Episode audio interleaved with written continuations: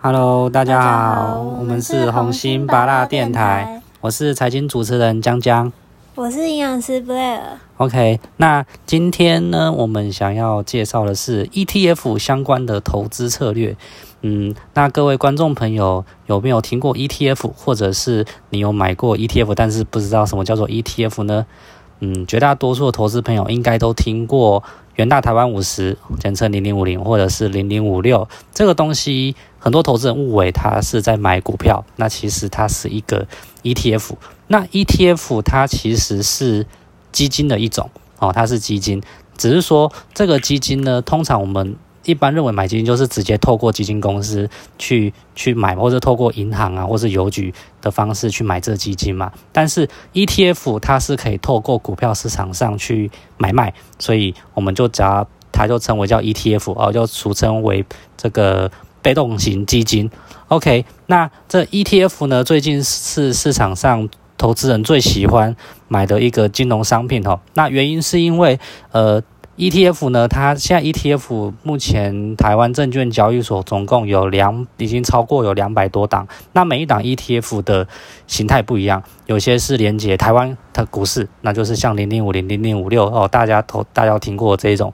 连接台股 ETF。那有出很多其他类别 ETF，譬如说呃连接石油的哦，比如说那个元大石油哦，零零六四二 U 或是零零六七二 L 哦，这是石油型的 ETF。那有连接黄金。零零六三五 U，甚至有一些债券型的 ETF 啊，哦，这一种都是呃偏商品类的 ETF。那当然有跨国家的，譬如说连接大陆的 ETF，你有听过这个呃元大上元大上证零零六二零五，或是零零六三三 L，哦，六三三 L 或零零六三四 R，好，但 ETF 它除了有分种类啊，有分国家，那当然也有分这个交易形态，譬如说有杠杆型的 ETF，哦，通常就是零零什么什么 L。那 L 它就是杠杆型，叫 leverage 哦，杠杆型 ETF，或者是呃有一种是叫 R 哦，零零六三二 R，这个 R 呢就是 reverse，它就是属于反向型的 ETF。那现在市场上有这么多档 ETF，两百多档，那投资人看的是眼花缭乱，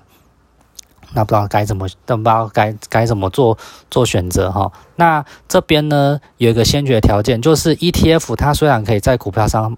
股票市场上自由买卖，但是呢，你们呃，我们在我们在这个 ETF 看到的价市场价格，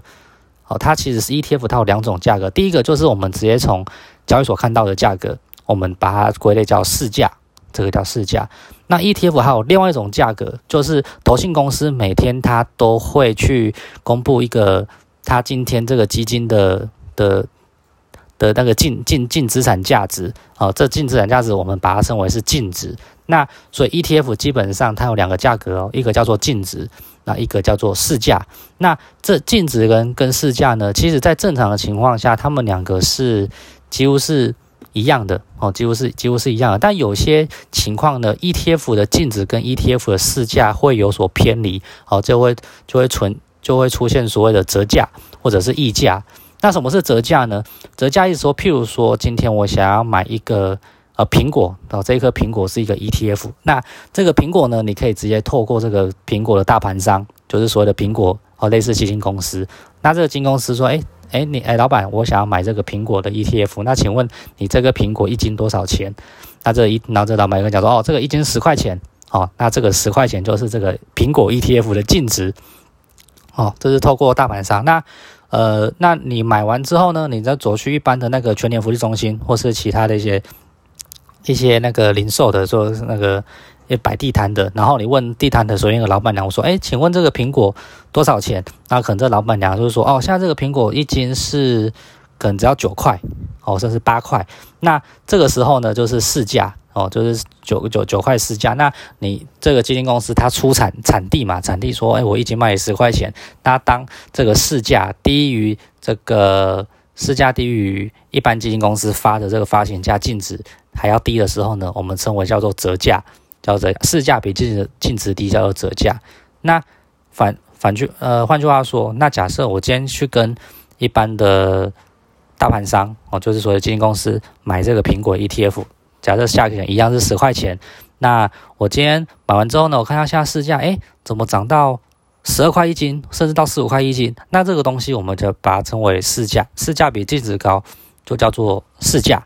OK，所以现在投资人都可以了解净值，它有两种价格，一个是净值，一个是市价。那如果净值比市价高，那就是叫折价；那如果净值比市价低，就叫做溢价。OK，那最后的问题点来了，我们可以如我们如何运用这个 ETF 的折价跟溢价去做相关的投资策略呢？哦，那基本上呢，只要这个基金啊，只要这不好意思，只要这个 ETF 产生溢价的时候，那投资人他可以透过跟投信公司直接买比较便宜的净值，买到之后呢，他就会将这个这个这个商品透过股票市场上去做卖出，哦，就可以赚到这个溢价的套利的，就做溢价套利的这个价差。那相反的，如果今天这个这个 ETF 它产生的折价，也就是市价比净值低的时候，所以我们可以直接透过股票市场上去买便宜的价格进来，然后呢，买完货之后再把这个货卖给基金公司，基金公司它就用用所谓的净值哦跟卖，就是用所谓净值跟你跟你做收回，这个你可以赚到折价的套利，这就是一般最基础的 ETF 的折溢价的套利策略。那最后来讲一下，目前市场上最夯的 ETF 折溢价有哪些商品？哦，那第一个。可能第一个就是大家都知道的，叫做石油。那石油其实在今年的三月的时候，哦，因为崩跌嘛，因为受到这个新冠肺炎的影响，然后整个国际原油从四五十块一桶，然后那时候最低，哦是最低有石油的结算价到负值是负大概三十四点多。哦，就那个这个造成市场上很大的恐慌，没有看过一个一个石油比水还便宜，甚至甚至是你买石油，然后卖家还给你钱，请你不要把它卖走，哦，产生一个非常不合理的现象。那当时石油的 ETF，尤其是元大发了一档一档石油两哦，叫做零零六七二 L，当时的净值是两块钱，可是当时的市价。当时的市价是四五块，所以它的它是产生很大的溢价哈，也就是我今天跟投信公司买，我只要两块钱，但是我今天从市场上买，我要五块钱，但是为什么会产生这么大的溢价呢？那我我直接跟投信公司买两块，然后去把这个钱去再从市场上卖出，我就不可以赚到三块钱的价差了吗？那其实会有这么大的溢价，那就是那就是会有一个问题哦，就是因为当投资人在趁着油价下跌的时候。疯狂去跟投信公司买原油，哦，那原那投信公司的额度被买满的时候呢，那被买满的时候，那投信公司就不就会暂停让这个市场上投资人去做申购，所以投资人在透过投信公司不能再申购的情况之下，就只能透过市场上去买 ETF，那就这时候就会造成一个现象，诶，投信公司不给申购，所以净值就。不太会变动，但是投资人反而去透过股票市场上去买 ETF，所以价钱就被拉高了，就产生自然而然就产生了溢价。所以投资人要注意，如果看到溢价呢，就会代表说哦，可能是因为这个投信公司呢，好像暂做就是将这个申申购的管道暂时关闭了，产生很大的溢价。所以投资人虽然看到很大的溢价，看是但是但是如果你要实际上做套利，是是。也是蛮有困蛮蛮是有困难度的哈。那这个是主要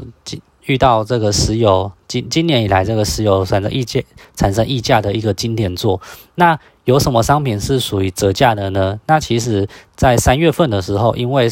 因为受到新冠肺炎的影响，所以全球股市大跌，尤其是美股，呃，从两万。道琼指数从两万八千多跌到最最低，至到两万两千多点，跌幅有百分之三十三十五 percent 哦。那这时候台湾有个商品涨了七倍，那就是零零六七七 U，就是富邦投信发的富邦 VIX 哦，产产生非常大非常大的折价。那为什么会折价呢？呃，因为富邦 VIX 顾名思义，它是恐慌指数。那恐慌指数就是当当股市在在崩盘的过程中。哦，它过崩盘的过程中，那这个富邦 VIX 它的价格就会水涨船高。哦，那当时富邦 VIX 两块钱，甚至传出市场传出这个 VIX 要被下市了。但是因为因为遇到崩盘的影响，它从两块钱，然后瞬间在短短的一个月之内，从两块涨到十七块。哎，不好意思，涨到十四块。哦，涨了七倍。那这个富邦 VIX 是台湾的散户最喜欢买的一个 ETF 之一，因为